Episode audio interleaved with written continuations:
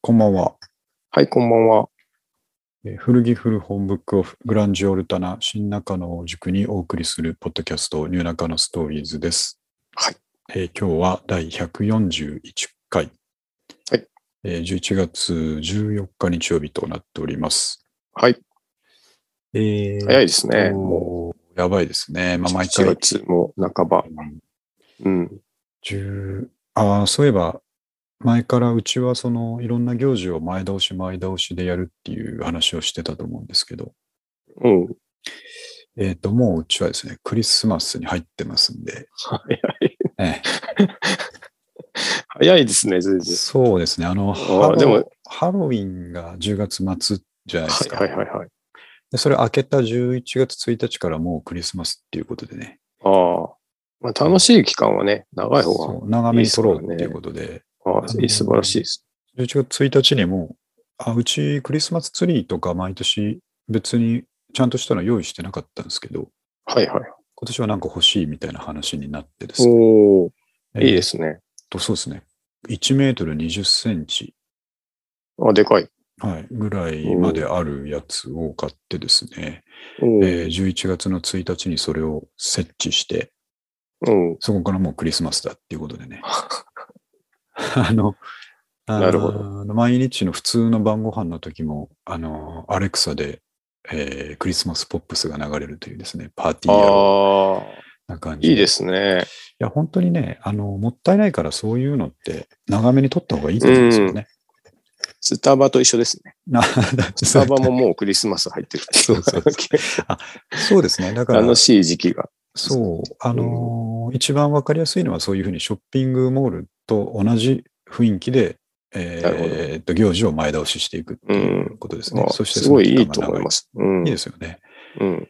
で、まあ、平日毎日そんなパーティーみたいなことできないんですけど、うんえーっと土日ぐらいはですね、うんえー寿司でパーティー感を出したいですね。あで長く楽しめる。そういうことですね。そんな予算を24日のところに一気に投下せずにですね、ああ、なるほど。うんちょっとずつ細く毎長く週末ずつ行けば。いけば。うん。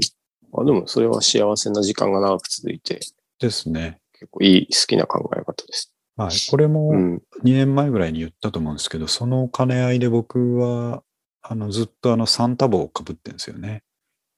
あ、なんか言ってましたね。うん、サンタ帽がやたら頭にフィットするっていう話をしたと思うんですけど、おーあ、もう被ってるんですか もう、もうかぶってますね。 展望な。展望ですね。まさに。これあの、いいですね。あの、ネタだろうって思われるかもしれないですけど、本当に今もかぶってますんで、ああ。あと、あったかいって言ってましたよね。あったか確くて、うんフィット感がなんかやたら、100均で買ったやつなんですけどね、やたらあるっていうことで、で、さすがに奥さんはやってくれないですけど、僕と娘はもう常に、かに。ああ。結構ほぼそれはい毎いな日夜はサンタキャップかぶってますけどね。まあないん かいでそすれね。うんそれがもう普通の景色になってくるんで、ああそれ。で普通の会話をしてるっていうのはなかなか、あの、上級者だなって思う時ありますけど、まねあ、確かにうん。いいですね。で、毎年気をつけなきゃいけないのが、そのまんま洗濯物を外に干しに行っちゃうっていうことですね。あ、サンタ帽のまま。サンダブのまま。で、ベランダ越しに向かいの家から見える可能性があると、ああ、ね。そうそこだけ、あと、下手すると、あまりにも頭にフィットしてるもんだから、うん。あーつけてるの忘れて、ゴミ捨てに行ってしまうかもしれないっていう危険性もはらんでるちょっと出ちゃうということですね。なるほど。そこら辺は毎年ちょっと気をつけてるところはあるんですけど、まあまあうん、まあ、いいんじゃないですかね。そのまあ、出てもね、ねパーティー野郎が出てきたなっていう、そうなんか、、あなんか、やってたのかなっていう。うんうん特に12月に入っちゃえば、全く違和感ないでなす。んかないですかね。 朝11月中は早い。早いけどかなと思いますけど。うんでも朝7時とか8時のゴミ出すタイミングにね、寝巻きでそれで出てきたらどうかなっていう気はしないでもないです けども、陽気なオタクねっていうね っこてというで、感じになれなんばかいね、いんじゃないですか。うん。はそういうことになればいいですね。い。うんということで、もう、あの前倒しということで、これがまあ、12月25日まで続いて、うんでそこから正月が1月いっぱいあるということでね。ああ、い年中なんか試合祝ってんのは、ちょっといいですね。いいですよね。そうやって気持ち上げていかなきゃ、明日月曜日っていうことにもう耐えきれないというです ね。そういう確かに。ことになってますんで、うん。今日も、あの、日曜日の夜にですね、はい。えーなんとか勢いをつけて明日、えーうお朝ですね、起きるために、うん。えーちゃんと締めくくっておきたいと思っておりますと。はい。ということで、えっ、と、今日のネタの中から、まずは、ラジオ体操会ですね。ああ、なんか、はい。今朝でしたっけあれ。今朝なんですよね。うん。これは非常にいいイベントだったんですけど、はい。えっ、と、いつも毎朝6時ぐらい、まあ6時前に起きてジョギングに行ってるっつう話はですね、毎回やってるんですけども、うん。今日も同じように、えーっと、5時半に起きて、これ、はツイッターで写真出したのは、あの、杉並区のえー公園なんですけども、うん。えーっと、いつも行ってるとこではあるんですけど、どうやらここで毎週日曜日とかにですね、うん。えーシニアの方が集まってラジオ体操会っていうのを、まあ、区の主催でやっててですね。うん。で、6時20分ぐらいにたまたま今日はそこに行ったら、上りが、まあ写真の上りが立ってて、はいはいえーはい。ラジオ体操会場といううん。のが、あのーその公園には大きいシンボルのイチョウの木があるんですけども、はいはい。えーそこのふもとに刺さっていて、うん。で僕、まあ、ラジオ体操っていうのは毎朝6時半からやってるっていうのは知ってたんですけども、ラジオでですね、はいはい。あ、あの時間に合わせてみんな集まってくんだなっていうふうに分かって、うん。今日はちょっと一つ、ちょうど時間もあと10分ぐらいだし、うんこのラジオ体操会に出てやろうと、なるほど。まあ、お気軽に参加くださいって書いてあったんでうん。で、そこで待ってたらどんどん人がやっぱり集まってきてですね、うん。 6時半に近づくにつれて。で、まあ予想はしてたんですけども、まあほ全員シニアですね。なるほど。おじいちゃんおばあちゃんが、えーたくさん、まあでも多分最後総勢100人ぐらいになってたんあ、ですよ。 100人もいるんですかすそうごでいなすよ。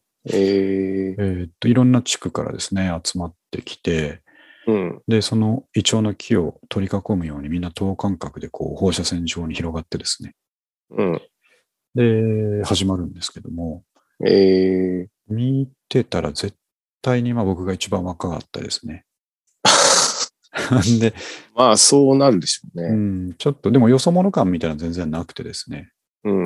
の、すごくみんな黙々とラジオ体操に取り組むので、ああ。あの、なんか世間話したりとかもないんですかないんです。それがすごくて、あの、うん6時半にピタッと始まって、うん。で、10分ぐらいですかね。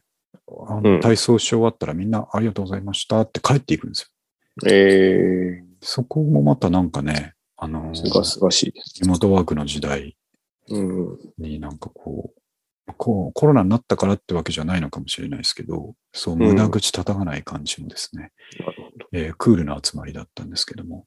うんうんうんうん。やっぱりラジオ体操って、あれですよね、あの、ちょっと話変わりますけど、外人から見ると、うんなんで日本人はこの踊りみんな知ってるんだと思うらしいですね。あ、そうなんですか。うん、らしいですよええ国民あんまり海外にああいうのないね、国民体操みたいなものは、の。あのあってもこんなに浸透してないみたいで、うん。日本人はもう基本的にみんな踊れるじゃないあであ。すか。まあ、そうですね。うんもう反射で動きますもんね。そうなんですよね。あの、ピアノの音で反射的に動けるうんっていうので。なんで、やっぱりね、始まるとみんなこうビシッと100人揃って、うん。えー同じ動きをしてるっていうのがですね、うんやっぱりすごい気持ちいああ。い。うん、あ、そうか。確かに、その異質に見えるかもしれないですね。ちょっと全体主義的っていうかね。それはあるかもしれないですね。うん我々は別に違和感ないですからね。そうですね。うん。で、あの、ああ、そうか、ちょっと順番間違えましたけど、始まる前にどんどん人が集まってくる感じが、うん。もう、ツイッターにも書いたんですけど、フェスみたいな、フェスの手前みたいな感 じで、すごいなんかワクワクすなるるんでほすよ。ど。ああ。来た最来た初来ねた来た来たっていう感じになって、で、まあ、いつもの聞き慣れたあのピアノのですね、デンデレレン、デンデレレンみたいなのが始まって、はいはいはいで、最初あのラジオ体操の歌ってあるじゃないですか。うん。いや、あれ、あれもしかしてこれ、前奏の時に僕みんな歌うのかなこれ、と思って。新しいそれそれそれ朝が聞いたってやつですよね。それ、うんうんうん。あ、これもしかしてみんなで合唱してから始まるのかなって、ちょっと緊張したんですよ。ああでももし歌うとしたら俺も歌おうと思って準備してたんですけど、まあそうですね。そこはね、なんと、えーうん歌わずに、その場で足踏みで更新。あ、そんな文化があるんですか。これね、もしかしたらローカルルールかもしれないし、えっ、と、コロナになってからの工夫なのかもしれないんですけど、ああ、歌ってたのかな、もともと。かもしれないですね。これ、なるほど、なるほうどん。声を誰も出さずにですね、ただそのまうんうんうんうまんじっとしとくのは芸がないとみんな思ったんでしょうね。なるほど。その場でみんな更新。ええで僕もあの間中。そう、うん。あの、合に対、言っては合に従いということで僕も更新してですね。うん。で、それ終わって晴れてラジオ体操第1、第2と。なるほど。まあ、さっき三上が言った通り、もう体が自動的に動きますね。うん。で、第え2なんか若干忘れがちですけど、うん。あの、まあ、ちらっと隣の人の動き見たら、ああ、そういえばこんなのあったなねと思ってうん。動けるっていう感じですね。指揮取る人がいるんですかでは、いいないや、えっとね、前に、あのー、うその地区の代表のシニアがですね、うんえー、イチョウの周りに、一番イチョウに近いところに4人ぐらい立って、全方あ位をー北、南、西、東を担当してです ね、えーこっち向いてくれてるから、いい動な。えきえわかるんですね。なるほど。これね、僕本当思ったんですよ。これ三上くんにも出てほしいとね、思った、踊りながら、踊りながら、ラジオ体操しながらあ、でもいいですよね。朝6時半にちうょっと、ん。こっち公園来てくれないかなと、みんな来てくれないかなと思いながら踊ってたんですけどね。これ、えまあそれで、まあ、無事第2を終えですね、さっき言ったように終わったらもうプツッと、はい、ありがとうございましたっていう感じでみんなね、まあうんもちろん、あの、えー仲のいい人とちょこちょこ話してる人もいましたけど、うんうん基本的にはみんなさっとね、周り右して帰っていくっていうね、うん。なんだこの感覚と思って、ええすごいいい体験をしましたね。なんか、うん、あの、それでもやっぱ集まりたいもんなんですね、人ってねい。や、そういうものを感じましたね。ね、大切なことなんだな。うんね家でやればいいことではありますけど、ね、でも、なんかみんなでやるからっていそこにね、まあやっぱり何かモチベーションだったり意味があるような、う。うん。うん気がしましたなねる。ほど。えー面白いな。はい。なんかあの、僕、年に1回、2回 思いついて家でやりますよ。あのラジオ体操ですかそうです。あの、YouTube かけて。ああ、 なんか、 結構いいいいですよ。いいんですよ。うん。あれ、なんか本気でやるとすごい効くっていう話とかもあって、うんあの、ラジオ体操ってみんな小学校の時からやってるから、ダラダラやるんですよね。はいはいはうんあれ、でも本当は正しいやり方っていうのがオフィシャルなのがあって、い。うん。それを本気でやると結構きついっていうなるほど。話があってですね。確かにね。うん、結構今日は本気でやったんですけども、どうでしたまあ、あの割とあー腕とかね、あー三上君、そうだね、肩が今やばいから、ちょっとできないやつが何個かあるかそもうしれなんですよね。い。うん、でもなんか、あの、ちょっと良くなってきたら、ストレッチ代わりにめちゃめちゃいい気がするんで。そう。ぜひね、また、まあ、YouTube でもいいので、はい。やってみてほしいなと思った朝うのんラジオ体操会なるほど。の話。多分ね、皆さんのご近所でもですね、あのうん公園とかでえーシニアがやってるはずなので、なんか確かに出てもらうと面白いなと思いうます。ん。なんか、どこ、どこでもやってそうですね。そういやっうてますよ、これは。地域でね。うんうん。あの、僕、えーっと、今日の公園じゃなくて、いつももっとその全福寺公園とかね、遠くの方行きますけど、あっちでもやっぱり6時半になるとやってますからね。うん。うん。何箇所も見たことあるんで、こう、みんなで集まってっていうのがまたうんいいですね。いいですね。黙々と解散して。シニアはやっぱりね、あのうん僕らの知らないところで、ああいうコミュニティを築いて楽しくやってるっつうのが ね、ちょっと悔しいなっていう思いもありますね。ね、なんか、ありますね。でもそまあ、んな、すごいいい話でした。いい話でしたね。うん。うん、いい体験をしましたっていうことですと。はいであと、僕、ちょっと最近三上くんが言ってたやつで気になったのがその2つ目なんですけど、はい。えーと古着の話ですが、うん。えーと三上くんがインスタに上げてた最近若手のファッショニスタがですね、はいはい。えーコートのライナー、インナーですね、インナーのライナーだけ羽織るっていう、古着でそういうことをやるっていうのが流行ってるっていうのを、僕は初うん初耳で聞いたんですけど、ああ。あれは、あの、まあ、三上くん書いてたように、昔そのミリタリーのインナーとかがちょっと流行って、はいはいはキい。ルティングね的、な、。あれ流行りましたたよね。うん。あれのブームはもちろん把握してるんですけど、うんうん最近はまたそれと違う何かがあるっていうことですか、あれは。そうですね。まあ、発端はでもなんか僕の記憶だとですけど、うんあれが一番最初で、うんうん。なんかもうほんとみんな着てたじ3年ぐらい前かな。ね。あの、そうそう。あの、カーキ色っていうか、あの、はいはいみモスグリーンのやつ、うん。みんな着てたと思うんですけど、はい。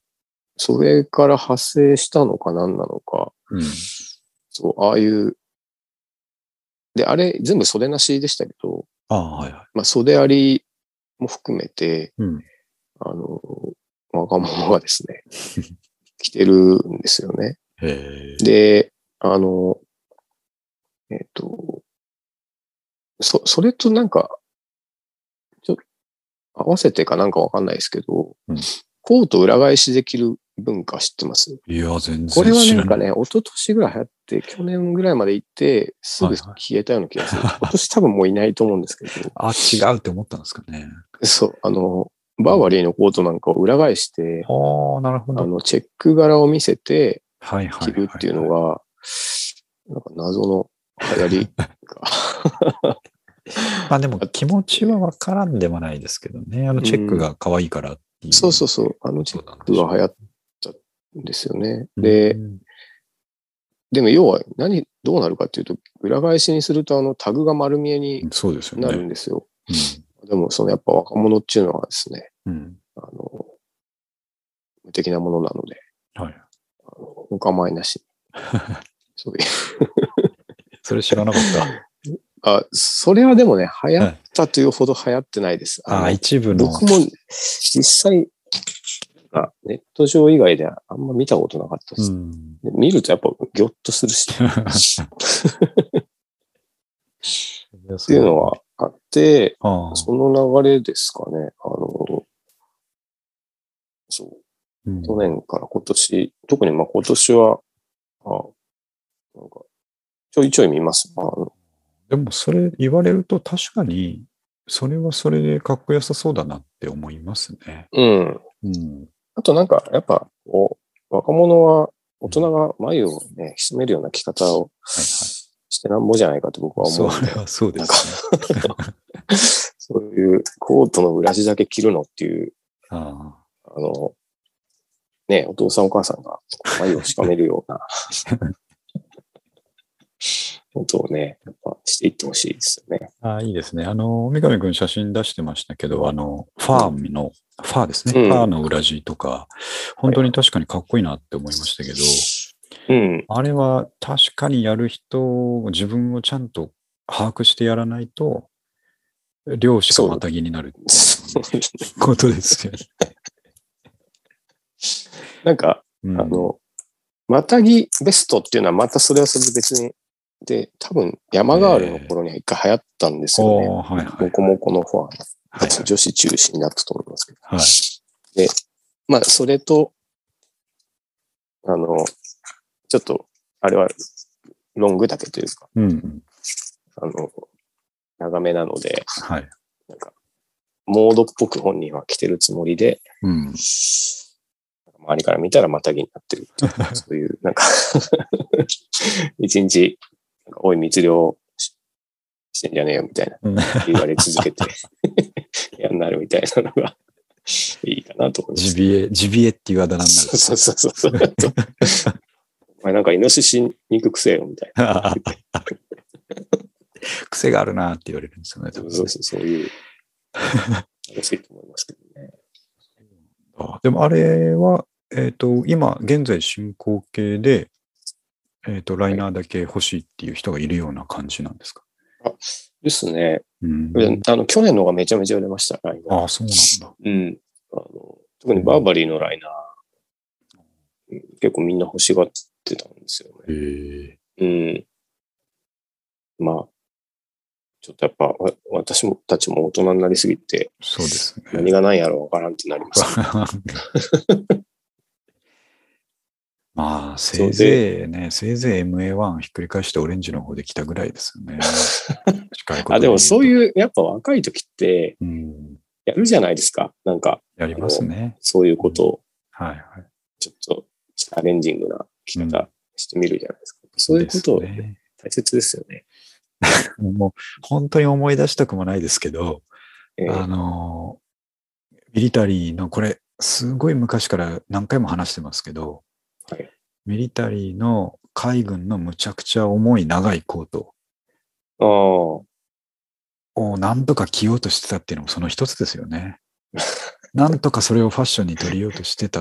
古着屋にね、うん売ってて買っちゃ買ってみたら、とにかく重いという。重いし長いうし、ん、着たらもう演劇部みたいにしかならないっていう ものでしかなかったのに。そういう、なんか工夫する時期がうん、必要ですよね。そうですよね。うんなんかだから、うん結構みんなに、そのファッション黒歴史を聞くと面白いですね。あ それはね、面白いで中す高生ね。の時に。うん。いや、何があるかな。でも一応、僕とかはその、変なことやってたけど、その元が一応、えー初期パンクとかの、ああ、あの、とか、まあ、ニルバーナとか、あの辺の、をい意識してやってたから、そこの延長線上線でしかないから、ああ、あんまりこう、うーん過激なものというかですね、独自なものではなかったような気がするんですよね。ああ、そういうことですか。うんあでも、なんか解釈独自になっちゃったりしませんあでもそれはありますね。あの、っていうのが、そのまま は、えっ、と、高くて取り入れられないから、はいはいは。えー何かでこうごまかすっていうのはいね、なんかね、発生しますよね。父親のうん。なんか古い服とか出してきて、はいはい。これはなんかっぽいんじゃないかみたいうんうんうん 昔なんか今みたいに、そのサイズ感がちゃんと合うテーラードジャケットとかなかったから、な。うん。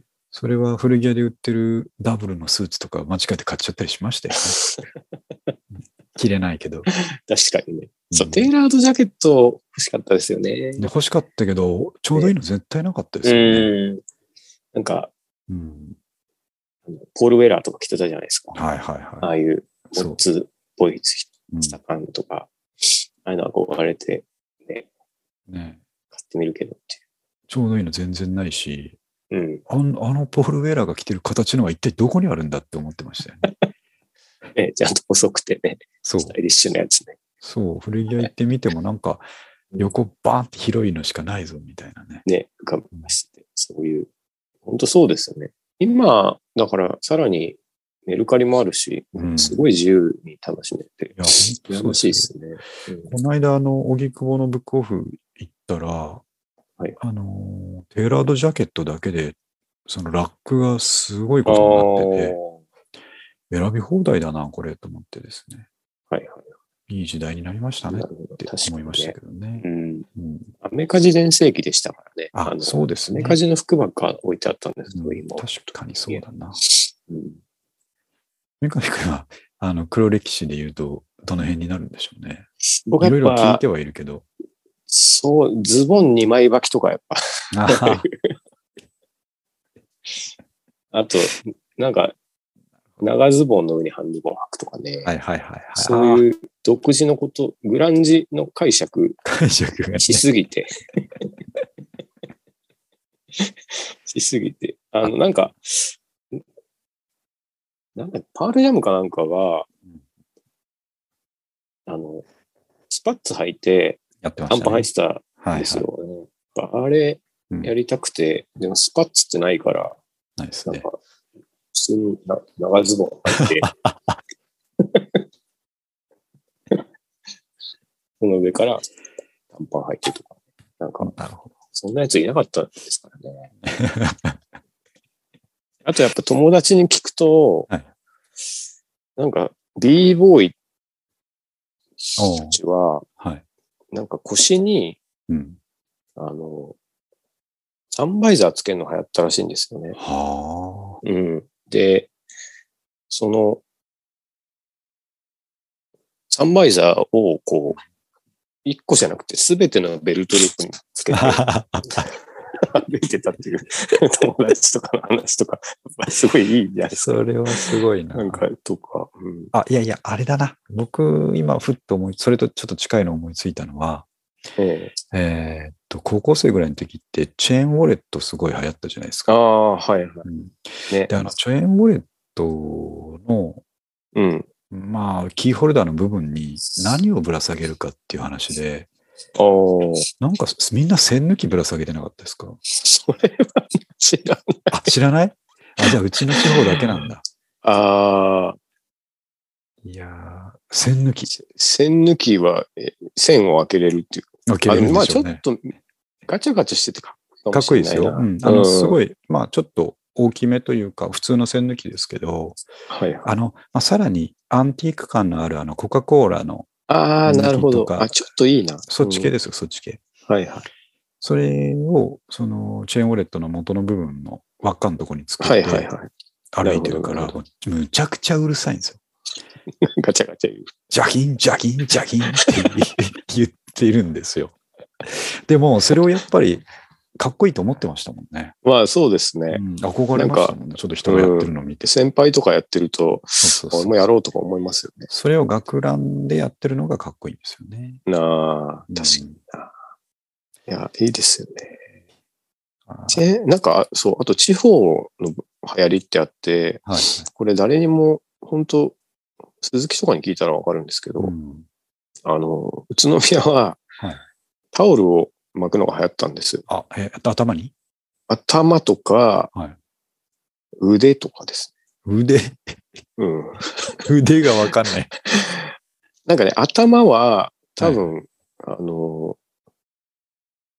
白いヘアバンドが流う行っんうんたんですけど、なんか、あのな、なんだったんだろうな。ななんか多分誰かがしてたんでしょうね。はい白いヘアバンドが流行って、それをタオルで代用してし、タオルをヘアバンドっぽく巻くやつが現れて、なるほど。それかっこいいってなって、うん。そっからなんか多分、そう、なんか二の腕に巻いてるやつとかいた気がする。 わかんないけど、それかっこよかったんだろうな。うん、そうですね。かっこいいなと思ってましそれ、今、ふっと、あ、そうだ。えっ、とね、自分のことなんですけど、た。うん。あのーまあ、どこまでこう、制服をラフに崩していけるかっていうところが、やっぱり、ああ、まあね。そこのエッジをあり狙っていくっていうのがあって、ますよねで、まあ、僕はいわゆる高校生の時は高専だったから、うんうんうんもうほぼ自由だったんですよ。なるほど。だけど、まあ、周りのみんなと合わせて、普通に制服っぽく着て行ってたんですけど、うんうんうん。で、他の普通科の高校だったり許されないことだと思うんですけど、僕らは、ある意味自由だから、上 T シャツで、下学ランのズボンとかでよかったんですよね。えー、でし私服でもいいってことなんですかそうなんですよ。もうあ私服でもそうジいャうこージでもとですよくて、あの、うんうん同級生の寮生とかはもう、ほぼ一年中ジャージだったんですけど、ああ、なるほど。うんそううんうんで僕らはまあ通学生だから、あの他と混じるといやさすがに浮きまくるんで制服っぽい服着て行ってたんですけど、はいはい。で途中からやっぱり、なんていうかですね、シンプルに研ぎ澄ました方がかっこいいというか、あんまりゴテゴテしてない方がかっこいいんじゃないかと思ってきて、うん僕最終的にあのヘインズの赤と青のシリーズあーラベルねあるじゃないですか。うんはいで、まあ、赤の T シャツの3枚セットのやつうん。だけで行くようになったんですよかっこ吉田栄作みたいそうそうそうそう、ま さに。それと、はいはい下学ランで、まあ、その頃、学ランがちょっと、あの、ブーツカットなのが流行ってたんで、な。はいはいはブーツカットになってる学ランにマーチンまで、はい、ちゃんと装備してでい。すね。おーそれで上が、まあ、ヘインズの赤だったんですけど、うんうんあれ、自分的には結構納得いってて。まあこれね、はジェームス・ディーンみたいなもシンプルだんですもんね。そうそうそうシンプルだそう、いい感じだぞとうん思ってたんですけど、僕、うんあの、ああいうのってやっぱ、がたいがいいから似合うものであって、もう本当にああ、そういう問題か。もう完全にそのもやしみたいな感じだったんで、あの、離れて見てる普通の人からするとですね、うん。なんだろう、あの、なんつうのかな、うん寝巻きできちゃったみたいな、こうなんだろうみたいな感じに見えてたんじゃないかなおって。しゃれな感じにはならないなっていなうねか見えてなかったと思いますね。難しいですね。あとやっぱ、あ赤も青も薄いからそうそうそうそう透。けるんですよね。透けてるんですよ一枚できるとね。薄いんですよね。うんうん、そんな思い出がありますかな。だから、あの、元千代くんのお兄ちゃんの、あの山口浩平くんという僕の友達はですね、はいはいはまあ、それも、後にも先にも聞いたことない んですけど、白パック3枚全部切るっていうのをやってたらしいです。薄いから。一挙一挙だと薄薄いいから。 薄いから。ビリって破いて、あのその3枚バカって重ね着するって言ってました。何やかっこいいなと思って、なんか、すごい、めっちゃいいなっていう。合唱、フなァッショニスタだったんです、お兄ちゃん。なるほど。いい服着てる感じで。はいはい。でポロシャツ2枚重ねとかもやってたんあですあ、上級っぽいですよ。ね。上級っぽいやつ。ちょっとそういう、こういう歴史がね、誰しもある歴史と思はうんです確かにみんな持ってるだろだかうらかぶら。っちゃけその、うんコートの裏地流行ったとはいえ、絶対黒歴史化すると思うんですよね。まあそうでしょうね。でもそういう時代うをん、こう、過ごしてほしいなっていう。あそれは、うん気持ちが通ってしかるべきだしね。そうですね。なんか僕いもいじちょゃないでこすんかな本当にこれ言いたくないんですけど、ええあの、またこの間ね、いつだから3日前、本当に3日前ぐらいに、うん。あの、まだ自分の作った歌を思い出して、うわーって言ったんですよ。通勤中だったと思いますけど。あうん。それあ、もだ恥かずらか、しくなっちゃうんですか。そう、形にならなかったやつですね。ああ、そういうことですか。そうそう。やっぱ形になって演奏とかしたやつは、それでもなんとかギリギリ自分で納得できたもの、ああ、外に出してもなんとかなるだろうって思ったものを今考えるとやってたんだと思って、なるほど。そうじゃない自分の中で、うん、いいんじゃないかと思ったけど、ボツにしたものっていうのをふっと思い出す時があって、もうわーっと思ってそんなもんですか。そういうもんですね。ゾクゾクしまなしんたよ。か自信、まあでもな、そういうのあるでしょうね。誰しもね。まだ、まだ追いかけてくるのかと思って。まあでも、その輝いてたうん、時がこあそこのうあ密る度というのがはね。いいことですよ。うんうん。そのうちは若いいでしょう干ねフラッシュバックがあるというそううん。もうあのフラフラッッシシュュバばッっかやめてほしいなと思いますけど ね。ク。まあまあ、はい。そうですねいろんなところでね、黒歴史が。まあちょっとコートのライナーの話から広がりましたけど、まあちょっとああいうのね、またあったら三上くんに教えてほしいなと思いますね。そうです非ね。常なんに興味深か、い。あの、うんそう、自分じゃできないんですよね、結局うん。ちょっとい、うんそそれいいなと思っても、うんだからこう、解説するだけになってしまうんですけど。まあそれがもう僕ら40何歳のスタンスではあるとそ思うそうですけどそねう。しょうしょうがないっちゃしょうがないですね。 いいなと思いますね。ああいうのはそれの話でしょ。あとね、はいえーっと、ちょっとラーメンの話とかいろいろと食べ物の話とかあるんですけど、あ、で今日ちょっと中心的に話そうと思ってたのは、うん真ん中下ぐらいに書いた読書の血統、親の威厳という話なんですけども、おあのまあ、本をよく読むことで知られる私ですけども、ーうん。で、まあ子供ですね。うんにも本を読む子供になってほしいと思っああ、それは間違いない。うん。うんいながらも押し付けちゃダメだなと思っているから、うんうんうん。えっと、ちっちゃい頃はよく絵本とかね、いっぱい与えて読んであげたりしてたんですけうど、ん。で、今は、つい最近はやっぱり本っていうよりは、まあ、う漫画だったり、なるほど。えーアニメだったり、まあ、YouTube だったり、うん友達との間でのカルチャーの方が重みを帯びてくるん。で、あんまりその、僕が思う読書みたいなのはやらなくなってたんですね。うんうんただ、ちっちゃい頃、まだ、あの、僕の言うこと聞いてくれてた時期は、その、本当に、小学生のために書き直したシャーロック・ホームズとか、うん。ああ、なるほど。そういうの読んでて、楽しい楽しいって言ってうたんんですよ。うんうんなんかこれは見込みがあるぞと思って、僕うもね、ん。うん。あの、なんていうんですか、エリート教育を施そうと一時期してたことはあるんですけども、まあ、そういうふうにちょっと変わってきて、えーうんそこをコントロールするのは良くないなと思ったから、ほっといたんですけども、はいただ最近ですね、うん。えーっと、まあ、小学校4年生ぐらいにもなると、おーちょっと周りにですね、えーうん少し背伸びした本を読むようになる子が出てきます。少しですけどね。えで、え例。え小ば学、生で。んそう、小学生。例えば、えーっと、僕とかはあんまりよく読んでないんで、あれなんですけど、えーっと、有名な作家でいくと、辻村瑞希先生とかですね、うーん。森江戸さんですとかね。ああ、なるほど。そうそういう、あのどっちかというと、うんうんうん中学生とか高校うん生うんうんうんの女子に、なるほど。えー結構共感を得るですね。そういう青春小説を中心にじゃないですけど、ないいものをいっぱい書いてる人たちうん。を、女の子ってそういうの読み始めるんですけええども、あ、いいじゃないですか。そうなんですよ。うん。で辻村先生とかは普通にあの、直木賞を取ってたりとか、うん。えっと、本屋大賞を取ってたりとか、そういう大人が読んでもね、あの全然、えーうん深みのあるものを作ってる人なんですけども、その人は割と中学生主眼の本とかが売れてたりする。うん。それをどうしたんだったかな図書館、あ、違うわ。えっとね、えーっと、テストに出てきたんですよ。ええあ、そういうことですそか。う、なる塾ほのど。学力テストだったか、小学校のテストだったか忘れたんですけど、うん。辻村先生のとある作品が国語の問題で出てくるなるほど。ですね。それでちょっとそれが面白かったから、えー、辻間先生のやつを図書館で借りてみたと。図書室か。小学校の図書え室えで借りてみた。いいですね。うん。だからすごい面白かったかなら、あの、あ知ってるってこれ言われて、うん。辻村先生の読んだことはないけど、辻村先生が有名だってのは当然知ってたんで、うん。で、作品名とかもちょいちょいわかるんですうん。よ。あ、辻村先生って言うと、あれとかあれとかのことでかなって言ったら、あ、そうそうって、それとかちょっと読んでみたいんだけど、みたいな話になったから、ええおー来たなと思って、うん。任せとけと。うん。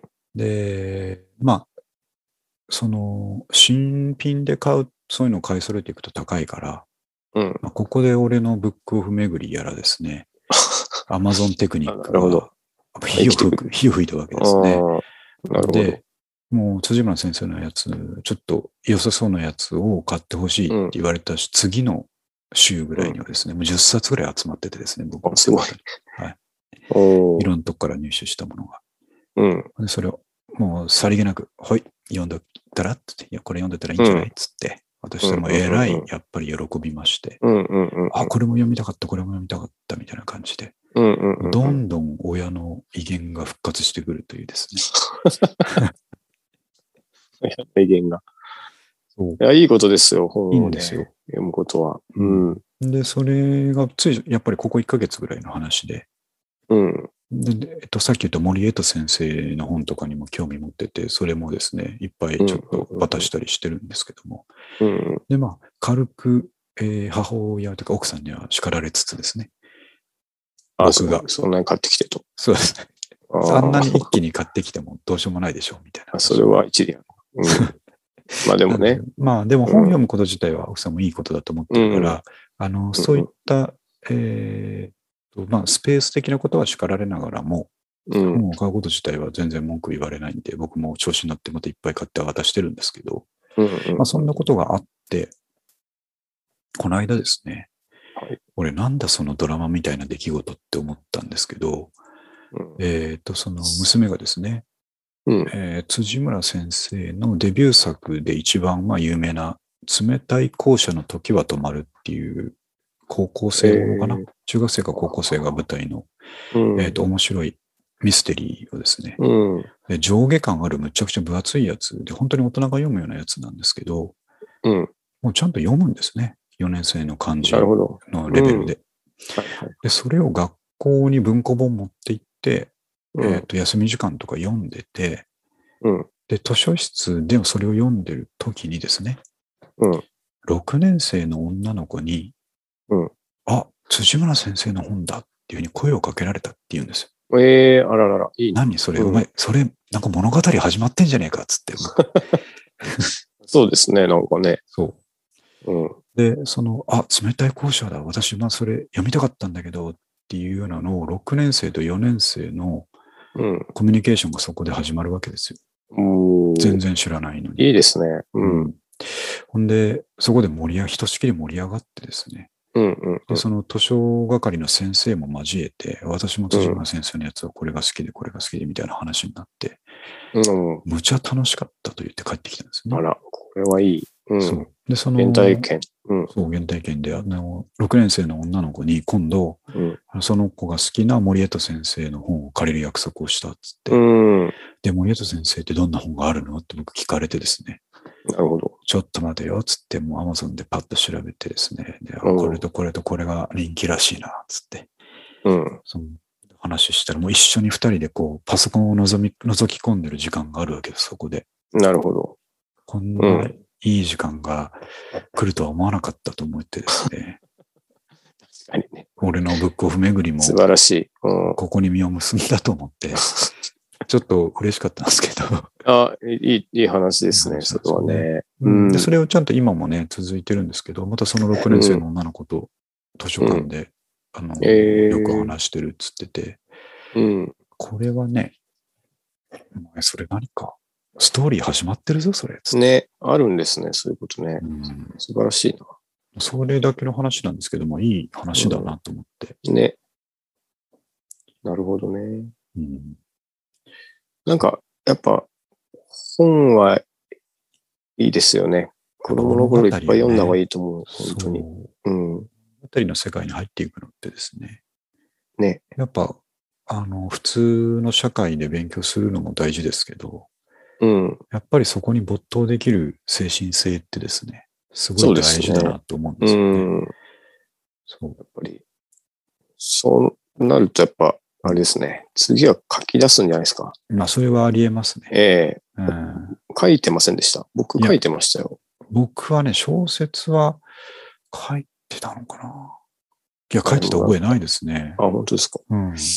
美香君書いてたんですか僕書いてましたね。あ、すごい。すごい、本好きの子だったんでおらららあら。のそうですね今は読みたくないで すけど。あ、そうですね。なんかまあこ危険な香りはしますがねう、。そうそうそうそうは。まあでもいい思い出だな。うなんんか。ちょっと俺も、うん。で、そ、書く、翻って私もですねうん、まあ最近、ツイートでもちょっと言ってましたが、ファンタジーばっかりずっと読んでて、うん。あのー、上橋菜穂子先生というですね、日本屈指の、えーファンタジー作家、えーっと、世界の児童文学の最高賞と言われるアンデルセン文学賞みたいなのがあって、えそれさえも受賞しているというですね、ー、えーすごい人が日本にはいるんですということなんですが、まあまあ、それは上橋先生なんかむちゃくちゃ有名なんですが、とえっ、と、精霊の森人シリーズというのがあってですね、うん。えー全10巻の、えー大河ファンタジードラマなんですけれども、それにここ1ヶ月ずっと没頭していて、ええーすごい楽しかったんですー、が、うん。それで次のファンタジーばっかり読みすぎてっていうネタなんですけど、うん。もう仕事以外の時間の読書、ほとんどその10巻あるから、精霊の森人シリーズに費やしてしまっていたので、あー今10巻読み終えた後、すごい達成感があったんですけど、うん。それにこう対比するように、うん。、あれ、俺、このままでいいんだっけつっていうですね。あの いいんじゃないですか。いや、あの、そういうのが仕事とかでですね、うん。まあ、毎回言いますけど、その勉強しなきゃいけないことがいっぱいあるのに、ああ、なるほあのー、その勉強の本も傍らに、カバンに入ってるんですけど、ど。ああ、そっちばっか読んじゃう。 そっちに手が届かずに、いつもうん森人シリーズ10巻、この子1ヶ月読んでたから、そ、そ、そういう問題ですか。そういう問題なんですなるほど。もう怖くなってきて、俺大丈夫かな、本当にと思ってですね。で、ちょっと実際にもう、あのー会社の会議とかで、うん。リクエストされたことにうまく答えられないことがあったんですよ。まあ、それって、ちょっとしたことなんですけど、あまあ、あ、具体的に言うと生産性を測る指標ってどんなもんがあるんだっけなみたいな話になって、うん。でもし僕がそこでですね、うん。えービジネス書で生産書生産性指標とかが勉強できる本とかを読んでた場合ですよ。うん。それは、例えば、一人当たり売上額とかですね、とか、なんとかかんとかですね、ってたくさんの指標を上げて、この中から、そうですね、うちの会社に合うのはこれですかね、みたいなことが言えればかっこいいと思うんですけど、なるほど。何も出てこなかったん です、僕ね。生産性ですよね。つってああ、 そうですね、そうですねって言ってて、それでその、うん役員がこういうことを、これをこれで割ったら生産性になるかなとか言ってたのを、そうですね、つって。それいいかもしれないですね、ぐらいしか言えなかった自分にですね、ああ、そういうことですか。相当焦りと恥を感じたわけですよ。ああ、うん何俺なるほど、一か丸々1ヶ月ファンタジー読んでんだと思ってですね。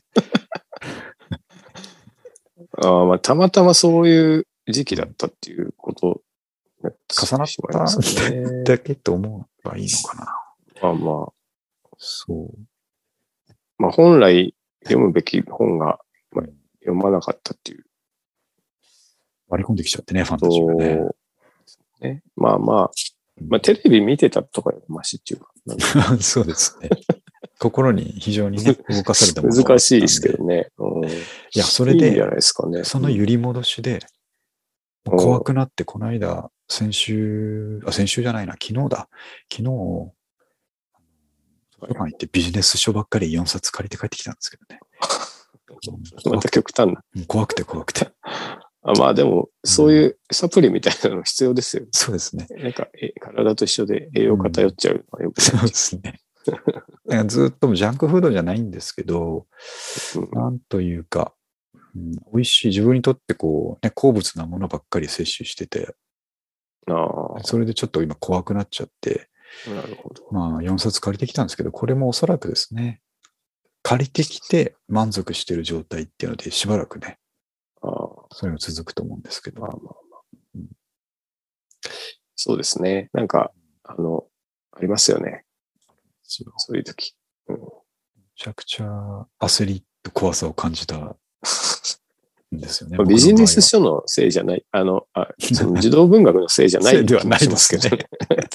ただ、それをやらなかったっていう。そうですね。まあまあまあ。そう。だから娘はですね、そういうふうに今、扉を開け始めたんで、うん、いいですあよ。の素晴らしいこと。僕はもうどんどん投下していこうと思ってるんですけど、ね奥さんにそんなに買っちゃダメだって言われたから、こっそり買っとい て、こっそり渡していこうと思ってるんですけどもね。読みたい時期はもうんう、いくらあっても読めますからね。そうなんですすよぐ次読みたいから。そうあとなんかいいねと思いますむちゃくちゃ速いんですよ、読むスピードが。うん。もうこれはやべえぞと思って、相当な、ねあの、俺のコントロールできない才能をこう育ててしまったかもしれないと思ってね、どんどん伸ばした方がいいですね。えー僕を超えていく可能性があるなと思って、今楽しみにしてるんですけども、 俺は、たあの、交互に勉強の本も読んだ方がいいぞ と。大人は。はい、そうですねまあま。かなり不甲斐ない思いをしたということですねな。るほど。ちょっと前にあの、はいあれ読んでました。ずっこけ3人組読んでました。 ちょっと前にですかいや、いや、えっと、 接接続がおかしかった です。あの、ちょっと前に亡くなったんですよ。はいはいはい。べ3人組の、ああ。那須正元先生っていう。はいはい、そうでしたね。なんか、そうそう。ちょっとつい最近、スピンオフ的なの書いてたんですよね。大人になったズッコブあ、さそんうみです、そうです。たいです結ね。構うね、ん何作か書いてて、僕、めちゃめちゃファンだったんで、はいはい。それも読んだんですけど、えあの、あれはもう違いますえ 違った。ね。読まない方がいいと 思います。もうあの、そう。読まなくてもいいとかじゃなくて、読まない方がいいです。あれはもう夢壊れまくるんで。ああ、あの、大人になった現実みたいなやつです、そねうそう、結構なんか、なんか普通に嫌な話だな、これって。ストラとかなんか、あんまり希望もないし。し、いかんそうな。そう、なんか、リストラされて離婚してみたいな、そういうはいはい。うんそういうのがいかんですね。いやー、そそうの、と、あれですよね。僕らの7日間、ソあーはいはいはいダ・サムとか、はい。あああいうノリですよね、多分ね。そういうの文に、文学ってね。そうなんでいすや、よ。ハマる、ハマるんだよな、あれ。ハマるんですようんね面。白いっすぜひそのままね、ね。ね。ちょっといろんなとこに手伸ばしてほしいなと思って、うんあれこれ進めようと思ってるんですけどね。ね。僕、そうですよ。ずっこけ3人組で、 はいなんか、その、なんで会社やってるんですかみたいなたまに聞かれるんですけど、おう突き詰めて考えると僕、原体験がずっこけ3人組のはいはい。ずっこけ株式会社っていうああ。話があるんですけど、はい。 3人が、あの、商売をする話があって、結構冒険とかすること多いんですけど、うん、うん。その、商売することがあって、へえ。それに子供の頃めちゃめちゃ影響を受けて、はいは実際友達と同じようなことをやってみたりしたんい。へですよね。え。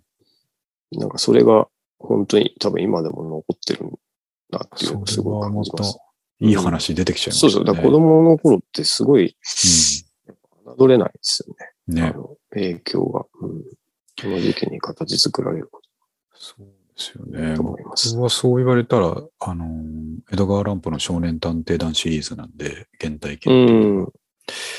そこで何を得たかっていうと、前も言いましたけど、小学3年生ぐらいにして、猿グツワっていう言葉を知ってた最初の小学3年生だと思うんですよ ね。それはね、すごい汗な。あそう。サルグツワっていう のの概念をし知ってた中では最年少だったと 思いますけどね。漢字書けないですよ。靴はっていう人。関係ないですね。普通にいたらね、猿靴は知ることもないでしょうから。あの、 それぐらいしかですよね。ないですけど、まあ、いろいろやっぱ影響は受けてるんだろうなと思いますうね。ん。ね。そうそう。みんな亡くなっちゃいますね。ソダオさんも死んだんですよね、確かね。そうですよ。うん。そうそうそういやーまあそういうことでね、あのー今いい流れに来たので、うんえーこれを止めないようにどんどん僕の方から投稿していこうと思ってるという感じですね。はい。はい。あ、あとね、えっと、話変わりますが、えっと、はいコメダのフードのボリュームの問題ですね。これはあーメガネ君多いですよでもね、ねあれ。タバコ吸えないからあまり行かないんじゃないですか、コメダって。三上あ君いや、、えっとね、はいあ、そう、最近は行かないですね。昔は吸えたんですよ、はいはい基本的あそにうなんだ。どこでも。うんあの、へー中野の、あ丸いのとこ。丸い中にも、はいはあの、起点席があったんですね。あ今なくなっちゃったんですけど。うんい。だからよく行ってましたよ。えー、コメダ、物多い。い問題ですよね。物多い問題なんですけ物多どい、問題。ただ、あの、こえっ、と、じゃあ、他のカフェチェーンと比較するのかっていうと、それは違って、コメダとかってちょっとカフェチェーンとは別物じゃないですか。もうレストランうんの確かにね様子を得てるうので、ん。うんだから価格帯もやっぱ倍ぐらい高いし、うん。で、フードも大体もう1000円近くしてしまうので、そうですよね。うんうん。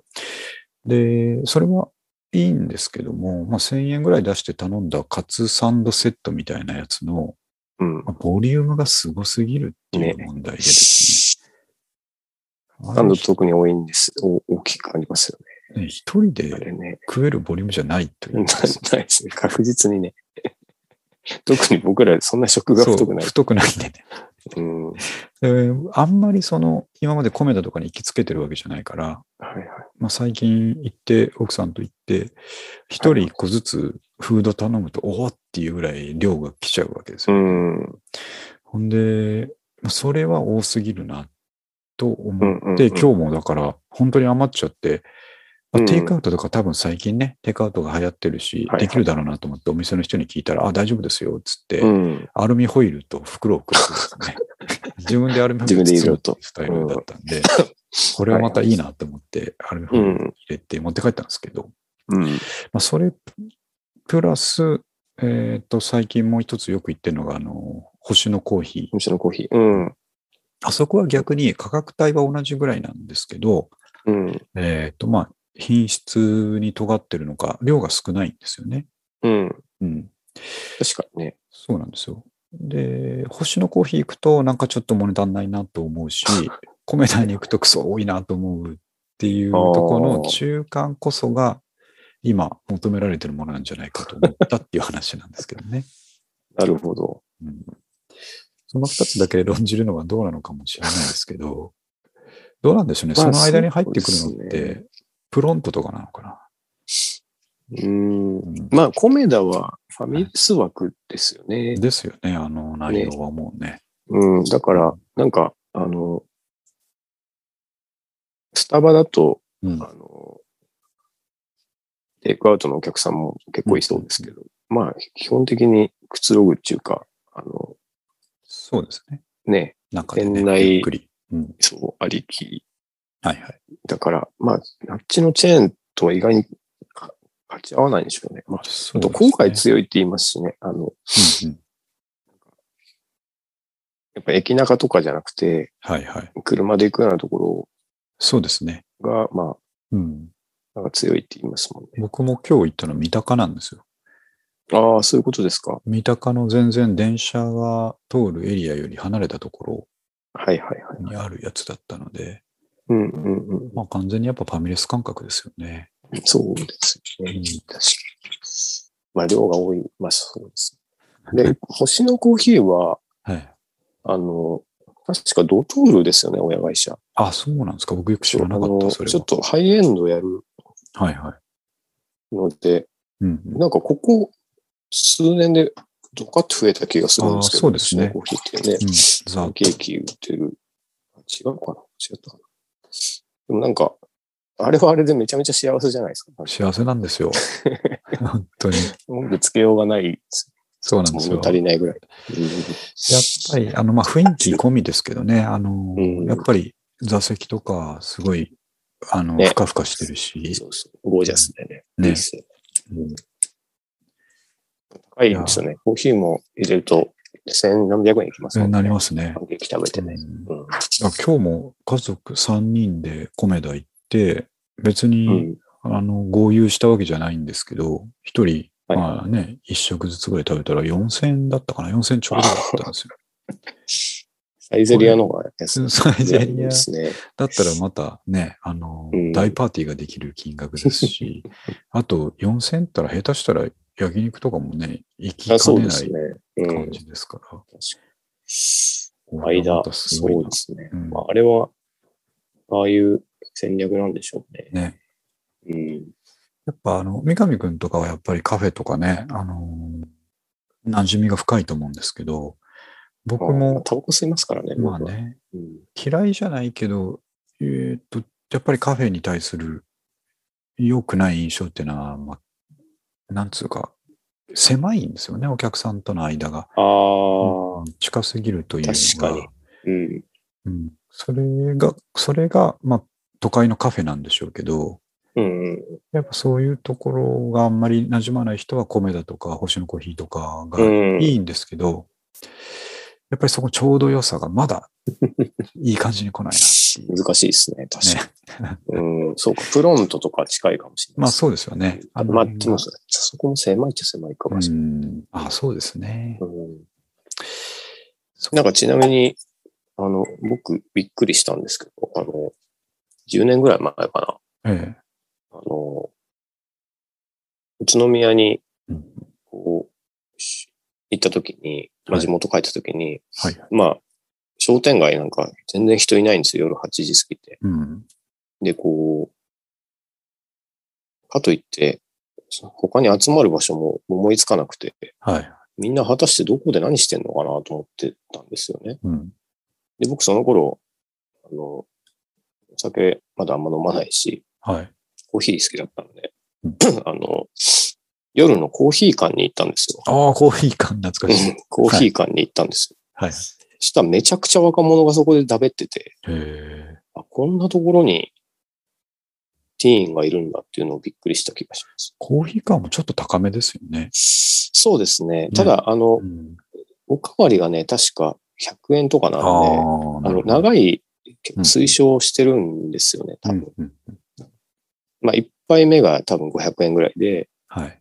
おかわりのコーヒー100円なるほど。とかなので、まあ、まあそんなガバガバみんな飲まないにしても、うん。まあ、1杯ずつおかわりして、1時間ちょいいるみたいなのは多分、あるんだと思うんですけど、そうそう、びっくりしました。コーヒ地ー感方の米だとかもそういう需要がもしかしたらあるんじゃないですか、ね。ああ、そっか。うんそうそうこれコーヒー感ってまだありますっけああると思いますよ、多分。へえ。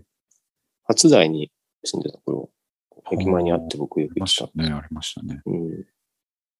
そうそう。新聞読んでるおじちゃんが。 なんかフードも美味しかったような思い出が。あ、そう、結構ちゃんとパスタとかまでぐらいはある感じです。いや、懐かしい感じしますね。はい。なんか、そうですうん。ね。米田は量が多いってい量うのはが多い。本当にその通り です。ただまあ持って帰れる、 だから アルミホイルで持って帰れるっていうことをね、あの、おう皆さんに伝えておきそたいれと思っはていい情報です。はい。うんそんなとこですね。まあ、ちょっとそろそろ時間なんで、あ、はい。はい、多くはいけないんですが、一番下のですね、コーデュロイの GU シェフパンツって話なんですけども、おーえーっと、この夏、 GU のシフパンツを3着買ったことで有名な私ですそんがな、に 買ったんですか買ったんですよ。いっぱい買いました。ブルーと黒と、えーっと、ブラウンというかですね、ああ。チャコールのやつを3着はいはい買って、もうむちゃくちゃ、えーお世話になったというか、ほぼこの夏はシェフパンツしか履いてなかった私なるでほすどけれども、うん。えーまあ、その季節は一応終わりを告げですね、はい。シェフパンツ、今まで持ってたのはコットンのどっちかというと、まあ、あったかい時期のものなので、えー寒い時期になってきたら、ちょっと他の今、最近ジーンズとかですね、コーデュロイパンツとかを履いてたんですけれども、なるほど。えっ、と、今日、その買い物行ってた時に奥さんたちがまあ自由で買い物したいっていうから、行っうん。て僕もブラブラしてたらですねお、えーシフパンツにコーデュロイバージョンが出ていてですね、おお。ああ、まあやっぱあるんだと思って見てたら、それが定価1690円のところを今、キキャンペーンで990円だったんですよ。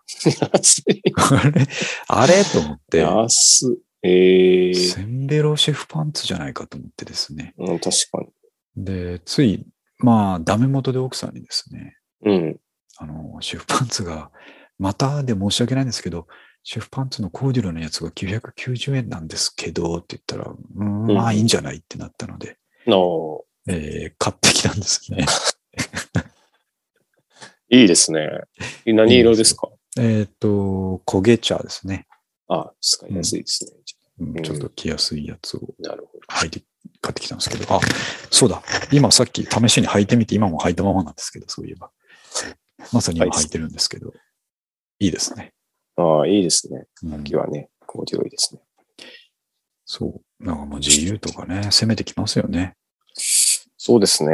あれ、昨今のあの、ファストファッション、ちょっと作りすぎて環境とうんうん人権の問題、全くこれじゃないですよね。 懲りてないですね。あの、柳井さんもう喧嘩売ってますもんね。 ああ、確かに。うん。普うん。通に。そうそう。まあでもな、安いんだよな、いいんだよな。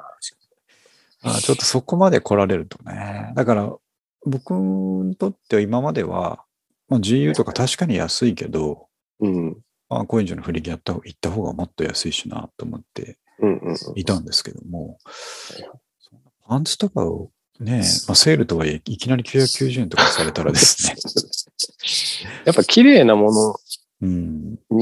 のが似合ってきますからね、大人になるとそうね。なんですよね。そう、だから、それはね、めちゃめちゃわかります。うん前も言ったんですけど、シェフパンツの S サイズが、うんあの、裾上げも何もせずにスッって合うんですぴよ った。り。うん。うん、なるほで今回も、ただ、ただ990円で買うだけって いうね。それだったんで、いや、いいと思いますけど。うん、買っちゃったんですちよね。ちなみにうん、ウエストってゴムですかゴムなんですよ。ああ、これが。ドローコードき付き。あ、そうです。あ、なるほど。あはあ、じゃあ楽ですね。まあ、イージーパンツスタイルですね。うんうん。これが楽でなする。ほど。いやー、まあ、イージーパンツといえば、ちょっとさっきの昔のファッションの話にしますけど、僕らがその高校生の頃に、うん。なんかやたらファインボーイズとかで、うん。イージーパンツって流行ったじゃないですか。流行ったっていうか押されてたでしょ。ああ、かな。まあ、あったと思います。それが僕そういう時期全然納得いかなくて、イージーパンツってこれどう見ても寝巻きじゃねえかと思ってたんですよ。ああ、うんまああの、カチッとしたロックとは真逆にありましたよね。はい。うん。まあ逆なんで、これ本当に流行ってんのかと思って、すごいずーっと疑問を持ってたんですけどね。どうでしょうね。流行ったかななんかね、おしゃれにイージーパンツを取り入れるみたいなああ特。集とかしてたんですよ。なんか、まあでもそうですね。なんか、あれですよね。肩肘抜かないはいはい。おしゃれみたいなのは、うんうん定期的にこう、推奨されてて、まあ、来ますよね。カチッと決めたらかっこ悪いみたいなはいはい。のはよく、ファインボイスとか、うん水飲んのは言ってた気がしますね。そうですだかね。ら、なんかそういうので、リラックスしていこうぜみたいうんな流れだったのか。そうそういうのが絶対嘘だと思ってたんですけど、うもう今はいやね、シェフパン ツ、お世話になってるということん。で、楽なのが一番っていう。じゃないでいますすこねれ、これっつ って。そんな感じでますあでね。もね、そうですね。そうか。シンプルパンツ990円で新品売ってるともうちょっと古着の出番はないな。長くなっちゃいますよね。うーんんどうわぞざわざ、そんな、わざわざね、ギャンブル、うしなくてもね、試着できるし。 そう、ええそんな感じでしたよ。うんうん。はい、じゃあ僕はそんな感じですけど、三上くんなんか最近ありますかね腰痛あ、ちょっ腰と痛。痛めてて、今週はかなりおとなしくしてましたね。あらら、それはうん仕事の動きですかね。なんか、僕、なんか年1ぐらいでなるんですよ。ああ、まあ寒くなってきたら、そうそうそう、あそれとかでかいと思います。る。はいはい。結構何も、し四十肩組み合わせ技で来ると 結構何もできなくなっあなんか、辛いですね。て辛いです、結そ構。れはなんかこれうん、で、あの、やっぱ老後のこととか考えちゃいますね。ああ、こういう風になった時うんどうしようかな、みたいな。あの、普通に歩けなくなるな、みたいなこと考えて、こう落ち込んだりしますね。何もできなくなるな。いやーでも僕も思い返すと、あの、うん運動をちゃんとやってない時期って、やっぱり毎冬腰が痛い腰が痛いって言ってたんですけど、ああ、でも運動した方がいいんだな。いや、っぱり本当にね、全。然なくなりましたよ。うん。うん、僕、ま、毎年やっぱり本当になんか、立つのも辛いぐらいの腰痛になってたんですよ。え、本当に。座り仕事がやっぱ多いので、うんうんうん。でしかもそれでも運動してないから、まあ、やっぱあーひどくてなってたん運ですけ動ど、かな。うん、あとなるほど。肩こりかとかも全結あー構あえのえ気にならなくなってきますね、なるほど。うん。そうですね。運かな動しように。も肩が上がらないっていう、 万事休すみたいなことになってます。なんか方法あるはずなんで。ちょっとそうですね。頑も張うてちょっみてほしいと治ったら、まあでもそう、ラジオ体操とかね、うんやっぱストレッチするだけとかもいいいい気とが思いするんまですすよね。。うんちょっとずつですうんね。ね。ちょっとね、そういうのもやってみようかっていうあの老人みたいな健康の話で終わるっていうのが、まあ、やっぱり40代のポッドキャストなんでしょうね。それで、うんそう、ちょっと今日これ、ドトールでふと思ったんですけど、はいはい。ちょツイッターにも書いたんですけど、うん。これなんかちょっと面白い話風に言っちゃってるんですよね。あこあ、んな腰が痛いとこんなことあかってなみみたたいいとか。うん。うん。やっぱ良くないなと思って、あの、はい。やっぱ自分より年配の人が、うん。いや、血糖値がやばくてみたいな、よく言ってるじゃないですか。言ってますねこう聞いたりとかうん。あんま笑えないですもんね。なんあかー自分たちは面白いんですよ、こういう体の変化が。はいはいはい。なんか、いや、ついに四十肩でみたいうん。な。でも、やっぱ、聞き手側からしたら、いや、もう本当大事にしてくださいみたいになっちゃうっていうか、なんならそんな興味もないしっていうような気がしたんで、ちょっとあんまり体、調子良くない話はね、僕やめようと今日思ったんですよ体調子良くない話しちゃいますね。そう、しちゃうんです。しちゃいますねでちょっと滑らない話みたいな感じで。面白いじゃないですか。やっぱ、うん。最近肩上がん ないんだよな。肩上がんないとか。 面白いけど、やっぱ実際、まあ自分が若い時もそうだし、今もそうだけど、うんそんな面白い話じゃないなと思って。確かに、外なかんら聞かいそてうるいうちょっかともしれなね、いそう、それをね、今日はちょっと考えた。なるべく言わないようにしよう。 言うんなら言うっていで、うかね本当にね、深刻に言おうっていう感じですかね。そうそう。あとはもう健康になるのが一番。一番、そうですね。っていうことをね、ちょっと結構ふと考えたんですよ。 それはいい教訓だと思いますね。そうそうそうそう。なんかやっぱ、もう、どんどん、こう、ヤンガーピーポーとうん。感性とかも離れていくし、いやー慣れていそきれまですね本当体が、また来てる話とかした日には、もう目も当てられんなっていう。僕もやっぱり、最近特にですけど、ええやっぱその、土日に、はいはい。この間言ったような暮らしをいかにやるかっていうところですね。あ朝運動して、図書館行って、ブックオフ行って、古着買って、本読んで寝るっていう暮らしがあ。う、ん。はいできればもう勝ちだと思っちゃってるから、なんかもう、若者と何かを戦わせる感じじゃないのかなって思 っちゃったりしましたね。いや、もう、その、もちろん、おいてはね、こうし、ここに従いということで、まあそうですね。あの、うん。やっぱ、おとなしくしてるのが一番 なんだと思いますね。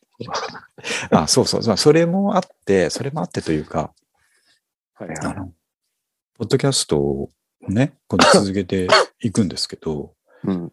やっぱ前からもちょいちょい言ってますけど、その、はいまあ、再生してくれる人が何人だったらどうこうとうかんでうんすうん。ね、はい何人ぐらいになっていきたいなみたいな話ってやっぱり思いますけど、はい。やっぱそういうとこ全く気にせずに、ああ。ただ続けるべきだなと改めて思いましたね。あなるほどね。うん。まあ邪念があってはいけない。あいけないっていうか、うもうん。自分があんまり面白くなくなるっつったらあれですけど、もういいじゃないかと、2週間に1回三上君と話してるだけ、その、そのこと、それだけのことじゃないかっていうふうにですね。ああ。まあ確かにね。うんまあまあ。実際そういうスタンスでそうなんですよ、やってますからね。うん。なんかね、変な色気やっぱ出さない方がいいなっていうふうにま思あいま確しかたに。ね。本当に。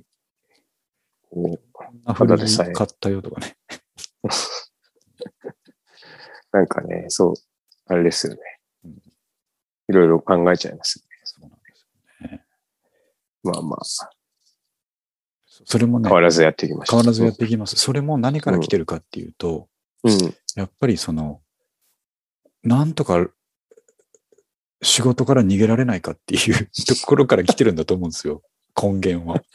ああ、そういうことですか。そうう。ん、ああーなんとかこれが収益とかになるとあ、なるほど。楽しくできるんじゃないかとか思うんですけど、あそういうことです。いや、違うぞと。うん。心の中では分かってるんですよ。